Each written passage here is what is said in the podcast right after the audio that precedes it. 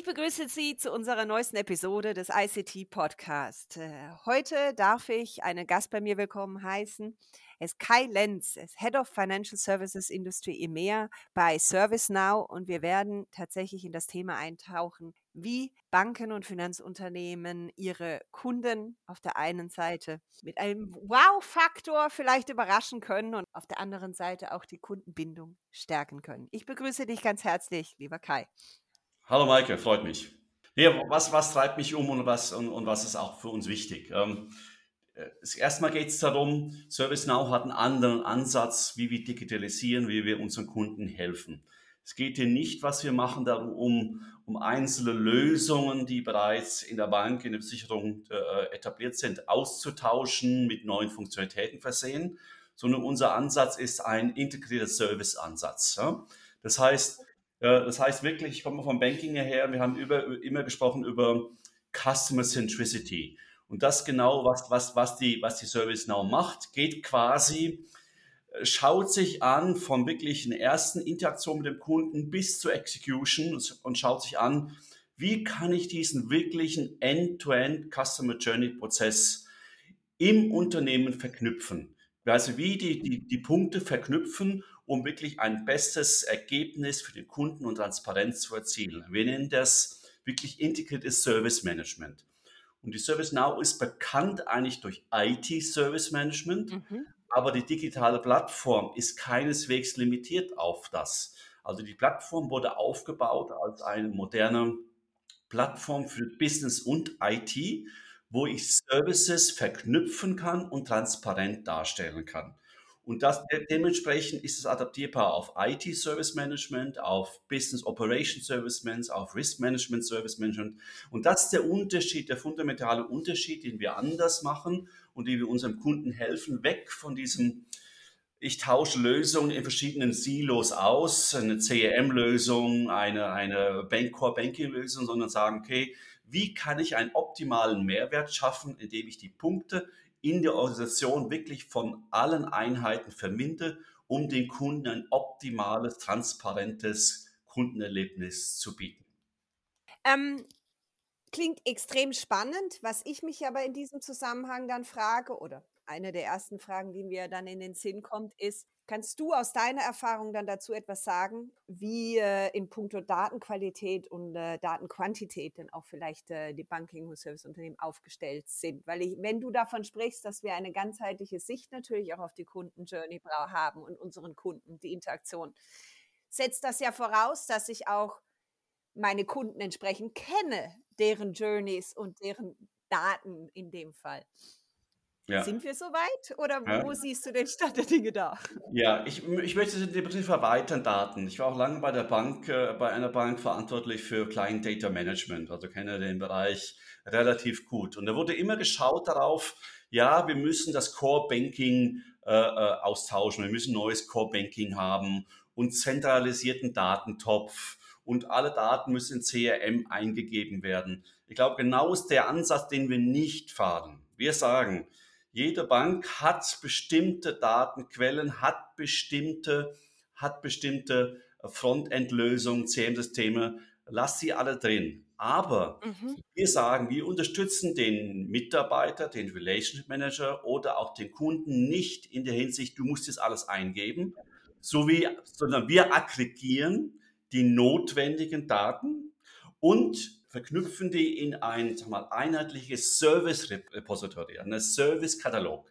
Und das ist eigentlich der mehr moderne Weg, als mhm. irgendein Datenpool zu schaffen, ein Palantir, was auch immer es da gibt, und dann versuchen irgendwo zu stochern, finde ich da was heraus. Ja? Mhm. Sondern wir gehen diesen integrierten Service-Ansatz von einem Service-Katalog. Man kann sich so vorstellen, eigentlich eine Amazon operiert in genau diesem Art und Weise. Sie sind kein Bücherversender, sie sind kein Online-Shop, was sie exzellent gut machen können. Sie können Services transparent darstellen und mit dem Service-Katalog und darauf bestehend neue Services, neue Produkte extrem schnell an den Kunden heranbringen.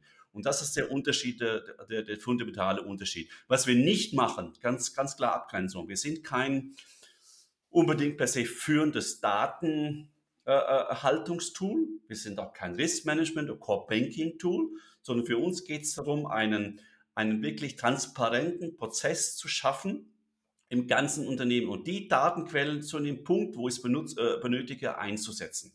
Und die Lösung wurde auch entwickelt seit 20 Jahren als integrierte Lösung. Es wurde nie der Ansatz gefahren, vorher bei einer anderen Firma, PeopleSoft, Microsoft und Co., wo gesagt wurde, du hast ein CRM und du musst jetzt hier alles eingeben, lieber Kunde, äh, lieber Bank, weil sonst hast du keinen Mehrwert. Ja? Sondern wir gehen, gehen genau den umgekehrten, gehen in die Mitte hinein. Ja? Das ist der Unterschied. Wenn ich ein Beispiel mal äh, äh darstellen kann, aktuelle Diskussion mit Banken in, in der Schweiz und in Europa.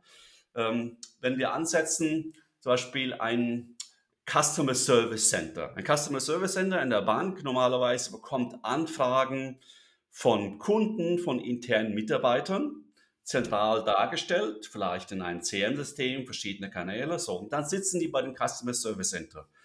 Aber das Customer Service Center, die Mitarbeiter, haben normalerweise sechs, sieben, acht, neun andere Applikationen, die Sie auch schauen müssen. Was kommen da für Anfragen herein? Ist es ein CRM, ist es ein internes System? So, aber das größere Problem ist eigentlich dann, was passiert mit diesen Anfragen? Wie gehen die weiter?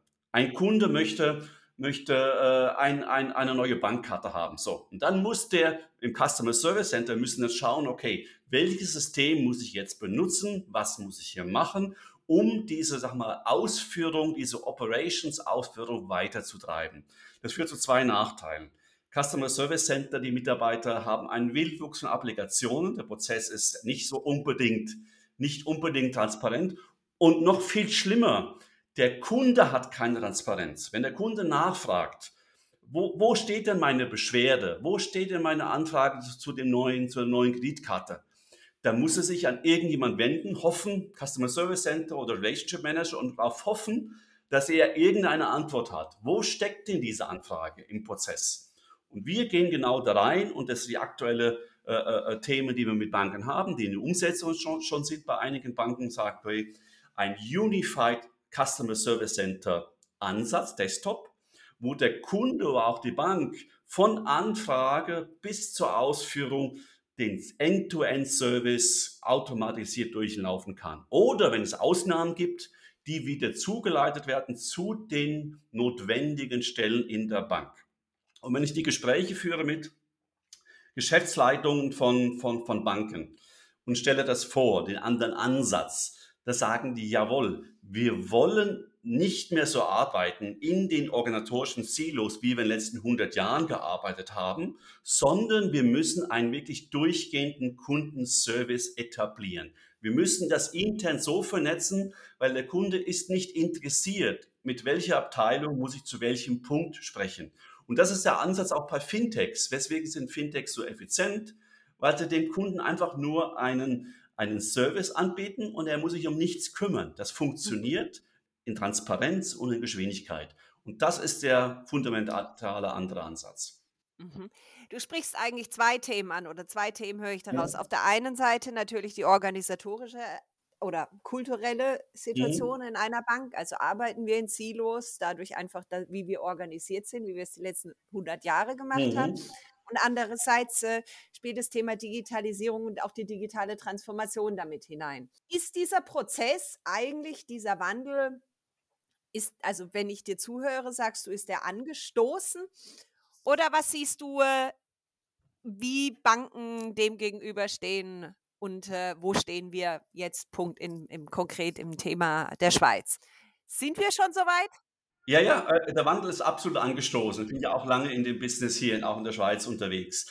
Der Wandel ist angestoßen. Durch, durch zwei, eigentlich durch sagen wir, drei äh, externe Faktoren. Ja, der größte Faktor ist natürlich die, die Kostensicht. Die Kostensicht, die Effizienzsicht. Ich war lange in der Bank zuständig für Offshoring. Also das war der Ansatz von vor 10, 20 Jahren, wo man gesagt hat, okay, die Tätigkeiten in der Schweiz werden zu teuer. Was machen wir? Wir behalten die Prozesse, aber bauen 10.000 Leute in Polen oder Indien auf. Das ist eigentlich nur ein, ein sehr, sehr temporärer Ansatz. Es ändert nicht am Kundenerlebnis nichts, verschlechtert das und ändert auch nichts an den Kosten. Ich habe sogar meine Masterarbeit damals vor 20 Jahren darüber geschrieben, wo ich gesagt habe, vor 20 Jahren, ne, das ist 2004, fast 20 Jahre her im, im Masterstudium, wo ich gesagt habe, analysiert habe, dieses Offshoring. Ja. Wie ist die Situation und wie wird sich das meiner Meinung nach entwickeln? Und da habe ich genau gesagt, schon vor 20 Jahren, das wird ein Wanderzirkus geben um die Welt. Von ein Land werden die Löhne hochgehen, da geht es noch ein tieferes Tieflohnland, da geht es noch ein tieferes Tieflohnland. Das führt dazu, dass die Löhne sehr leer sich angleichen und dass die Prozesse zurückkommen und dann definitiv neu digitalisiert werden müssen. Komplett ja. mit einer kompletten neuen Kundensicht. Und dem Zeitpunkt stehen wir jetzt. Finde ich sehr spannend, was du sagst. Und du sprichst eben den wichtigen Aspekt an, eben die Kundenzentrierung und auch das Kundenerlebnis. Mhm. Kunden erwarten mehr Erlebnis, sage ich mal, und sie erwarten auch mehr Service, personalisierten Service. Mhm. Sind, wenn dieser Kreis nun, wenn ich dir zuhöre, eigentlich wieder zurückgekommen ist, sind Banken jetzt in der Lage, auch einen, einen personalisierten Kundenservice und ein Kundenerlebnis anzubieten? Teilweise, aber das hört auf der Frontend-Seite meistens dann wieder auf. Wir haben ja lange über Robo-Advisor und so weiter gesprochen.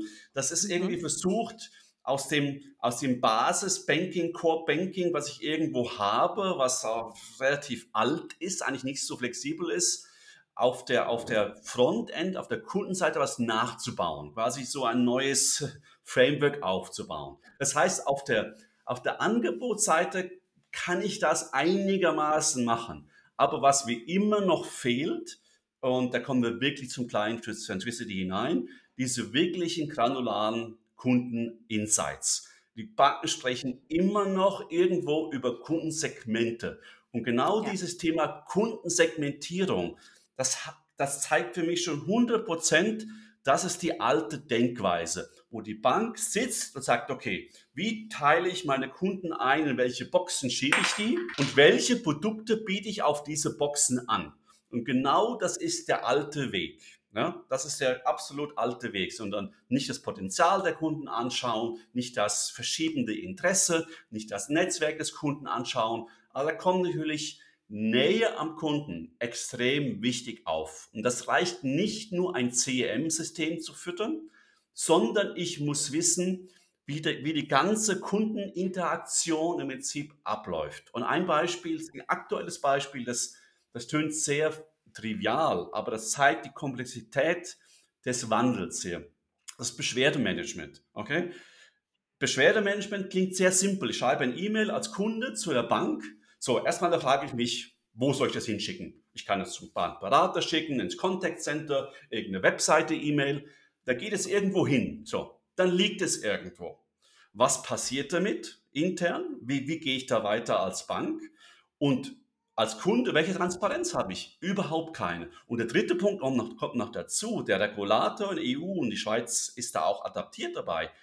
Erwartet quartalsmäßig eine Publikation der Beschwerden, der Complaints. Wie stark sind die, in welchem Maße sind die aufgefallen, wie schnell wurden die gelöst. Und das zeigt eine ganz einfache Interaktion, wie wichtig die Vernetzung im Unternehmen ist, die Transparenz auf Kundenservices. Und genau ist auch ein Thema, was wir machen. Wir sagen, okay, eine Anfrage kommt rein von verschiedenen Kanälen, Filiale, Contact Center, RMs und so weiter. So, aber dann vernetzen wir die internen Systeme zum Contact Center und der Kunde sieht immer, wo ist meine Anfrage, zu welchem Fachbereich ist sie gegangen. Und die Bank kann aber auch immer wieder Transparenz äh, äh, äh, rapportieren, wie schnell gehen die Anfragen, wo stehen sie und welche Mitarbeiter werden zu der speziellen Anfrage benötigt. Und das führt natürlich wieder besser zum Kundenerlebnis. Also Antwort an deiner Frage, diese richtig kleine Centricity-Sicht haben wir nicht, weil es fehlen einfach ein neues Operating Model, ein neues, ein neues Kundenservice Management in den Unternehmen. Mhm. Häufig ähm, scheitert es vielleicht auch daran, dass es jetzt, ich stelle eine Hypothese auf, ja. dass ähm, natürlich diese Systeme, wie du es ansprichst, auch voraussetzt, dass die einzelnen äh, Abteilungen intern miteinander sprechen und gewillt sind, miteinander natürlich auch diese Daten auszutauschen und diese Kenntnisse über die Kunden auszutauschen. Mhm. Einerseits, ähm, haben wir natürlich aber dann den Sales, der da vielleicht auch daran incenti dessen Incentivierung natürlich daran auch hängt, wie gut er die Kunden kennt und wie er die Kunden bearbeitet und, äh, Daten und die Kundenerlebnisse schafft. Auf der anderen Seite haben wir einen Kundenservice, das wahrscheinlich an einer an einen solchen Incentivierung gar nicht angeschlossen ist. Wie siehst du solche, wenn ich sage, auch eingesessenen, äh, Modelle in der Bankenorganisation, äh, ähm, die vielleicht diesen Prozess der der gemeinsamen ganzheitlichen Kunden-Journey verhindern? Ja, aber es ist sehr, sehr granular möglich. Also wenn ich nur mal schaue jetzt auf den, sag mal, End-to-End-Kundenservice-Prozess mal auf ei eine Maßgebe. Das heißt ja nicht, der RM hat ja immer noch seine seine Kundentools, seine Kundeninformationen in seiner speziellen Datenbank. Hier geht es darum, wirklich diesen diese diesen Querlayer einzuführen um diesen äh, äh, Kundenanfragen und, und äh, äh, Execution durchzuführen. Das heißt, er geht hier nur kurz auf die Informationen, die der, dem RM-Datenbank irgendwo liegen, ein mhm. und verwendet die in ein Kundenerlebnis. Das heißt nicht, dass alle Daten des Kunden, des RMs irgendwo jetzt äh, nicht mehr im, in, in, in, im Zugriff stehen. Also im Gegenteil, mhm. sondern es mhm. geht wirklich um die, diese mhm. Vernetzung. Zudem mhm. Punkte in der Aktion, welche Daten benötige ich, welche Informationen benötige ich und welche Technologien benötige ich, um den Prozess zu optimieren. Und deswegen der Ansatz bei ServiceNow ist auch ein anderer. Es ist eine digitale Plattform mit allen Möglichkeiten, die es gibt.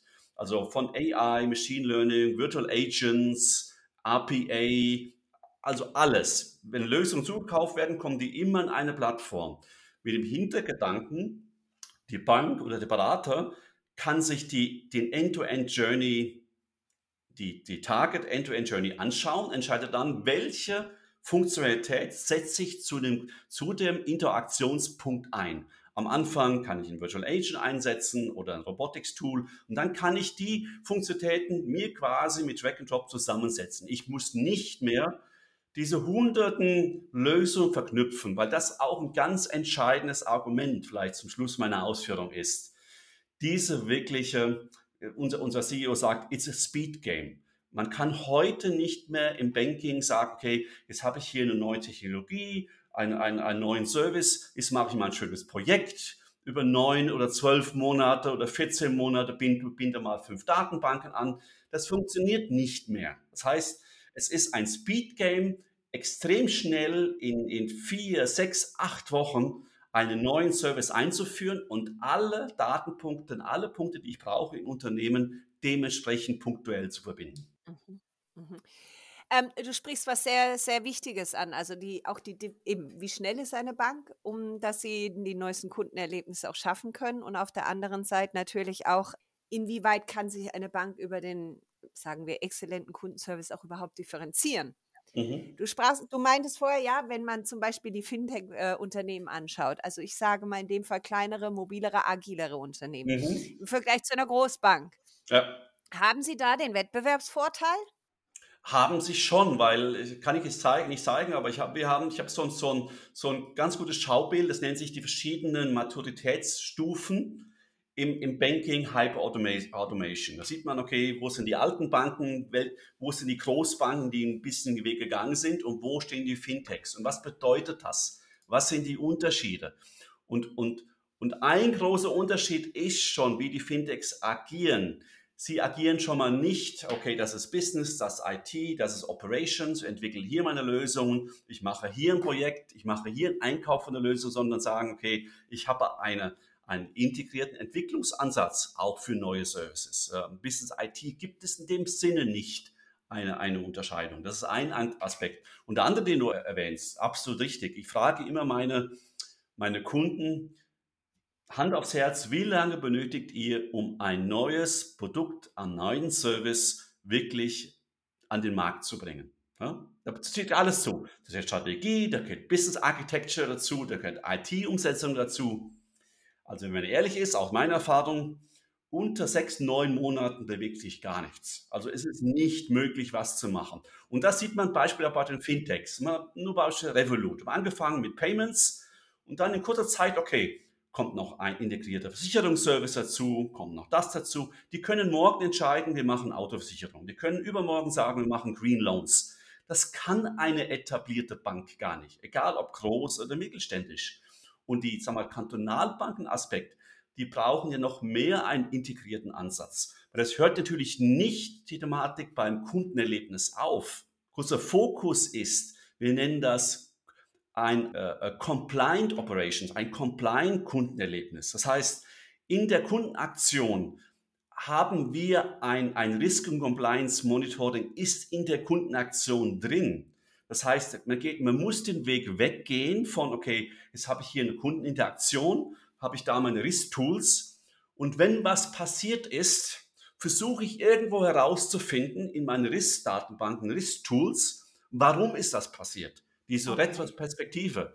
Und ja. der Ansatz wird mit unserem Ansatz auch geändert. In dem Zeitpunkt, wo eine mögliche Compliance-Rissverletzung stattfindet oder vernetzende Ristabteilungen, in dem Art der Kundeninteraktion kommt sofort eine Meldung an die entsprechende Stelle mit einem Dashboard, Advice, schau dir genau diesen Fall an, agiere so und vielleicht sogar noch einen Vorschlag, wie zu agieren ist.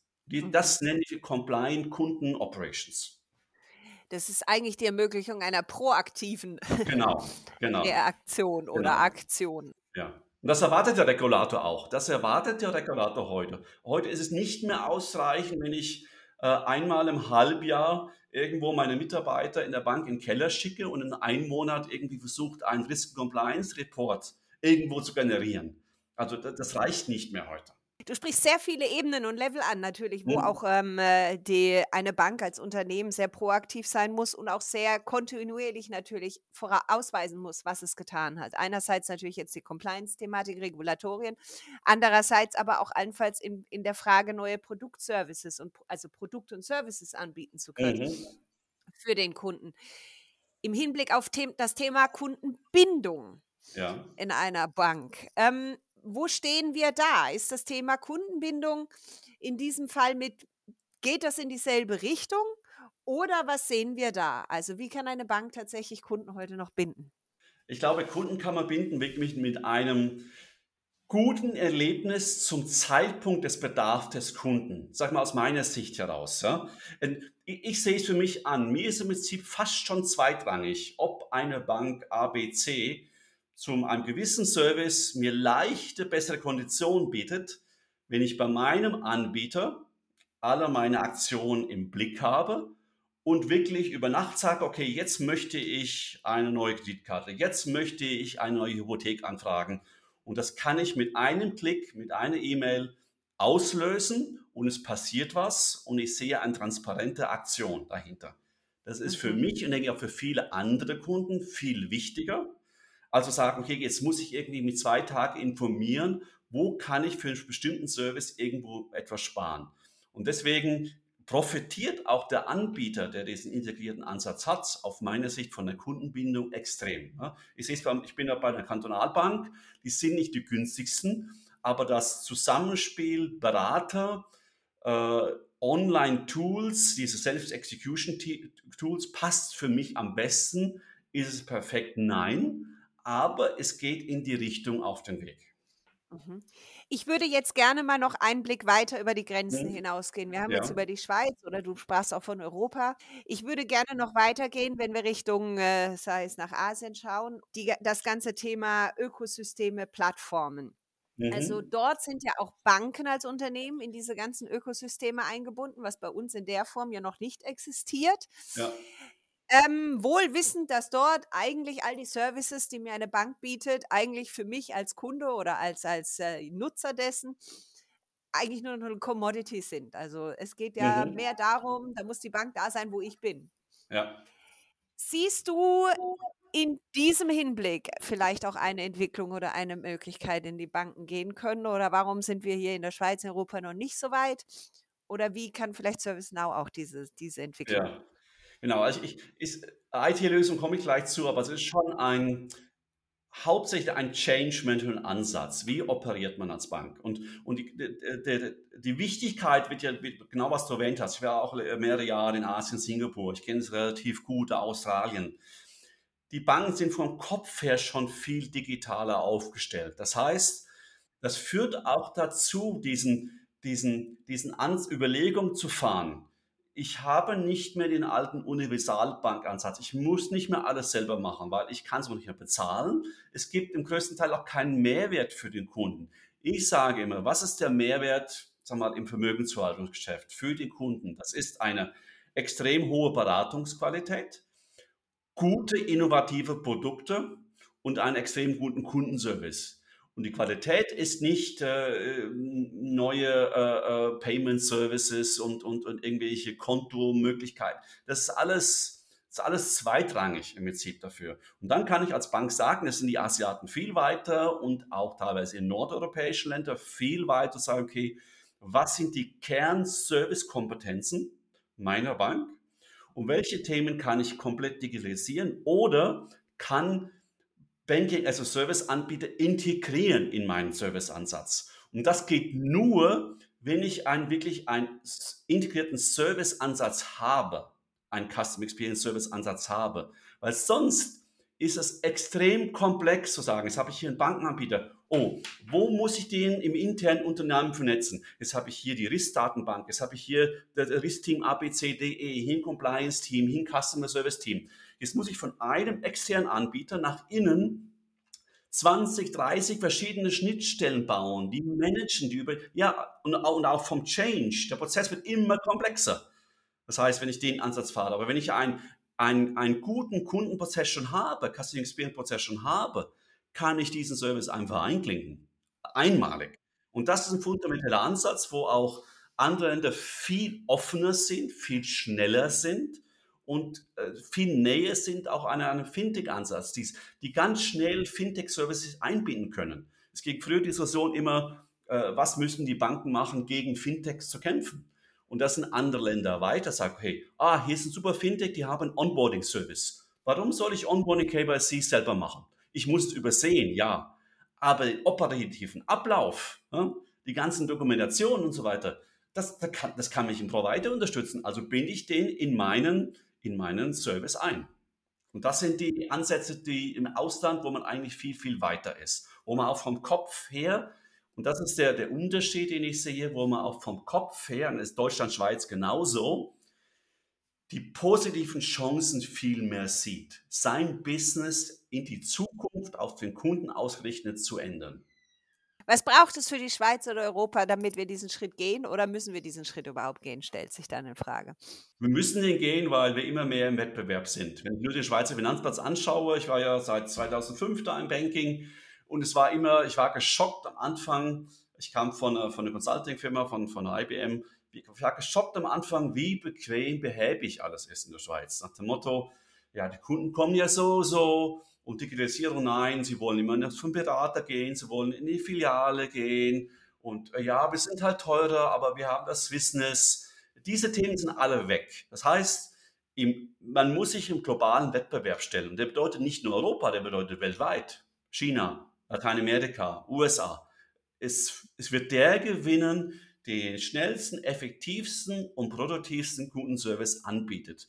Und diese Grenzen, diese Mauern, die sind immer mehr am Fallen. Das heißt, der internationale Wettbewerb geht nachher dem Kunden. Ich sehe mich als Kunden, ich bin ein globaler Kunde.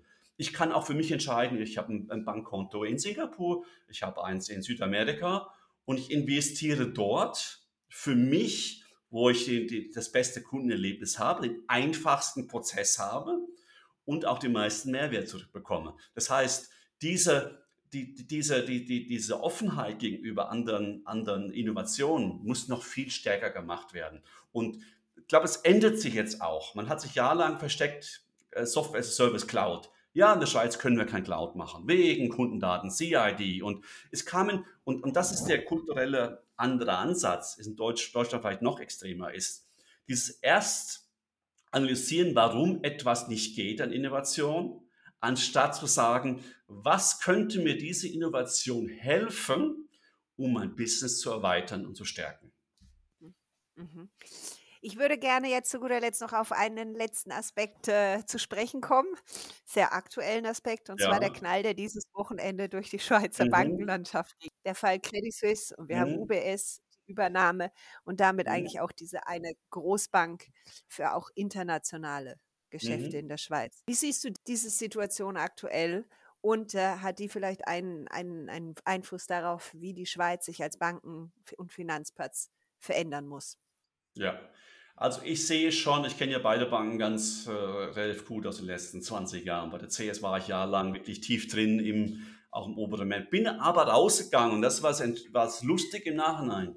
Ich bin 2013 aus einer sehr guten Position bei der Credit Suisse, ich war überall Singapur, New York, sehr gute Einsicht, herausgegangen und sagen: „Okay, ich sehe von innen einen Wandel ist in dieser Kultur, in diesem, sage mal, sehr statischen Umfeld eigentlich fast unmöglich, ja?“ Und habe für mich gesagt: „Okay, ich schaue mir an, was Technologie im Banking in den nächsten Jahren verändert wird.“ Ich bin zu Microsoft gegangen und jeder meiner CS-Kollegen, Manager, mein mein CEO hat mich angerufen: „Kai, was ist mit dir los?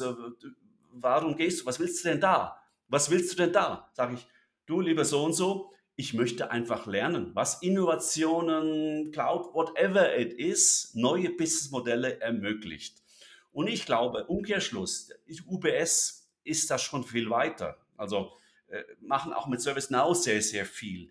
Und sie haben auch die die die die Strukturen schon frühzeitiger aufgelöst, zu sagen, Business IT müssen zusammen an einem Kundenerlebnis, äh, arbeiten und das etablieren. Ist es perfekt? Nein, aber zumindest diese Denkweise sind sie schon einiges viel weiter, ne? Ja. Ist das der Moment, wo kleinere Banken in der Schweiz oder mittelständische Banken oder ausländische Banken jetzt eigentlich diesen Finanzplatz, ähm, ja, stärken können? Ich glaube, die größten Chancen haben wirklich die die kantonalen, äh, Raiffeisen und Co., wenn sie's richtig machen, wenn sie auch viel mehr Flexibilität und Nähe zum Kunden am ganzen Erlebnis zeigen. Und auch ich glaube auch ein bisschen die Kunden von heute, auch die Jüngeren, erwarten auch einen gewissen gewissen Wow-Faktor. Ja, die wollen nicht zur alten 'ner alten Raiffeisenbank gehen, die die sitzen da, die haben ihre Filialen und immer die gleichen Produkte und und immer das gleiche Vorgehen, sondern, äh, sie wollen einen gewissen digitalen Wow-Faktor haben. Und da sehe ich Chance, aber auch Risiko für die Kantonal und Co. Banken, weil sie können schneller ihr Business ändern, sie müssen aber noch schneller diesen Weg gehen. Ich sehe teilweise manche auf dem Weg dazu, ja, aber sie müssen sich auch fragen: „Ich bin nicht immer in 'nem geschützten Kokon als Kantonalbank A, B, C Kat äh, Kanton. Bin ich heute nicht mehr. Das war in den letzten 100 Jahren so. Bin ich nicht mehr. Das heißt, was muss ich tun, um gegen diese Wettbewerbe zu bestehen?“ Ich stelle mir auch vor, dass neue Herausforderungen auf diese Banken hinzukommen, nachdem so viele, sagen wir mal, Kunden, sei es Privatkunden oder Unternehmen, ihre Konten aufgelöst haben bei der Credit Suisse und vielleicht bei anderen Konten äh, Banken 'n rechter Ja. Ansturm war. Also, ich Mhm. denke, dieser Sturm hat natürlich vielleicht auch neue Prozesse oder neue Thema Onboarding herausgefordert. Genau, genau. Das das habe ich von meinem Kantonalbankberater gehört. Sie können sich kaum retten und da wird da wird kommt sich da kommt sich da kommt auf den Tisch, wie effizient sind die Kundenprozesse, die Kundenerlebnisse, kommt auf den Tisch. Und ich sehe immer noch, wenn ich wenn ich denke, auch bei Kantonalbanken, auch Großbanken, diese großen Einheiten von Compliance, Risk, Sales Assistance, RM Assistance das ist ein ein Kostenblock, ein ein Verhinderungsblock, äh, der angegangen werden muss. Und mit den Lösungen, zum Beispiel, wie wir es machen, sind es genau die Ansätze. Wir zählen in dieses Mid-Office, verknüpfen die die Kunden-Frontend-Seite, die ganzen Apps und CRM, aber setzen in der Mitte an, weil wir sehen, das größte Potenzial für die Schweizer Banken und für die Kunden ist die Optimierung vom Mid-Office heraus, zu Back-Office und Front-Office. Und das ist da ist äh, da ist der große Ansatz. Ich danke dir, Kai. Ich würde es gerne mit diesem wunderbaren Schlusssatz von dir auch belassen. Ich danke dir für Mhm. diese Insights und, äh, für deine Eindrücke, die du he heute mit uns geteilt hast. Gerne. Danke dir, Maike.